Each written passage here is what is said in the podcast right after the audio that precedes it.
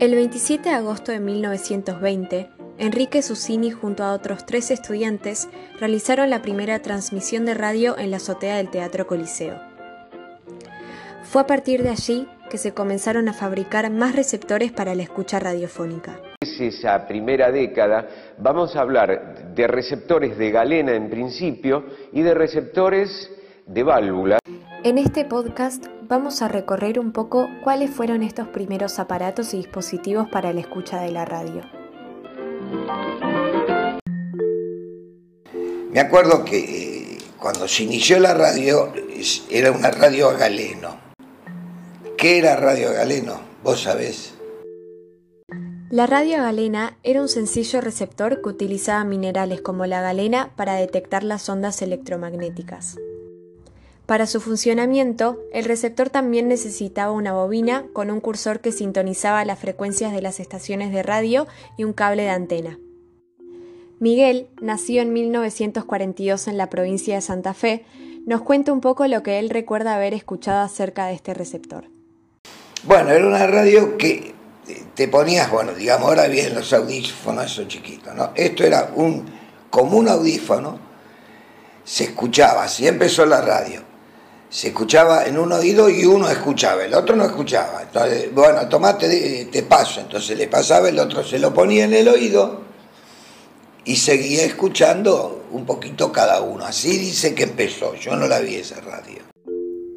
En estos primeros años se fueron multiplicando la cantidad de emisoras y de receptores de radio, pero su popularidad llegó en 1924, cuando la invención del parlante permitió propagar las transmisiones a toda la familia, dejando atrás la recepción unipersonal que implicaba la radio galena, como nos explica el sociólogo Ricardo Gallo. Y después se incorpora el parlante, ya a mediados de la década se incorpora, se incorpora el parlante y eso ya transforma a la radio en un medio de comunicación social, porque la transmisión es escuchada por toda la, la familia, si no antes se tenía que escuchar un poco cada uno. Una en cuestión económica y de espacio no la podían tener todo eran las llamadas radios a capilla, esas que eran ovaladas. Pero eran unas radios a válvulas. Válvulas quiere decir que eran lámparas. Y era con forma de capillita, de iglesia. Eran grandes, de madera. Adelante tenían una tela que estaba justo en el parlante.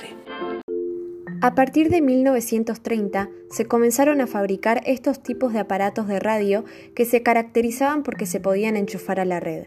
María Luz, que nació en 1942, nos explica cómo era el funcionamiento de estas radios a válvulas. Tenían antena y eso. Tenían válvulas. Y supuestamente servía para... Eh, se calentaba la válvula y ahí empezaba a hablar, se empezaba a escuchar, ¿verdad? Porque si faltaba alguna válvula no, no funcionaba. O si la válvula estaba mal, ¿viste? no funcionaba. La aparición del transistor, años más tarde, le daría un nuevo empuje a la radio. Después llegaron las radios, que eso fue una explosión en el mundo, a transistores. ¿Había radios portátiles o no existían? Claro, pero eso después, más, más en el año sesenta y pico. ¿Y que ahí sí eran a pilas? No eran a pilas, eran a transistores, que eh, vinieron a reemplazar las válvulas. Mm. Los transistores eran una cosita así, eh, que tenían como si fuera una cabeza y tenían varias patitas, como si fuera una araña, ¿viste?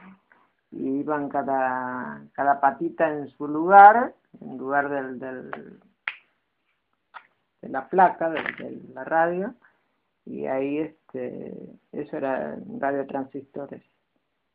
La portátil Spica se convertiría en un objeto patrimonial de los argentinos, ya que permitiría que se pudiera escuchar radio en cualquier momento y en cualquier lugar. Venían de Japón, la radio Spica. Era, eran portátiles chicas y como eran japonesas tenían otro costo mucho más barata, por eso ahí fue cuando salió la radio y comenzó a llegar la mayoría de a la mayoría de las ciudades del interior y de la familia. La invención de estos nuevos receptores hizo que la transmisión y la comunicación por radio se hiciera cada vez más accesible a todos. Después, mucho después vinieron las radiopilas. De a poco, sí, de a poco y la gente fue comprando, ¿viste? Porque eran chiquitas aparte. Una cosa de lo... Y yo decía, mira vos lo que... Ahora vos escuchabas radio, cuando vos querías prendiendo la radio, vos sin enchufe, sin luz, sin nada. Eso era, en aquel momento era una cosa de loco.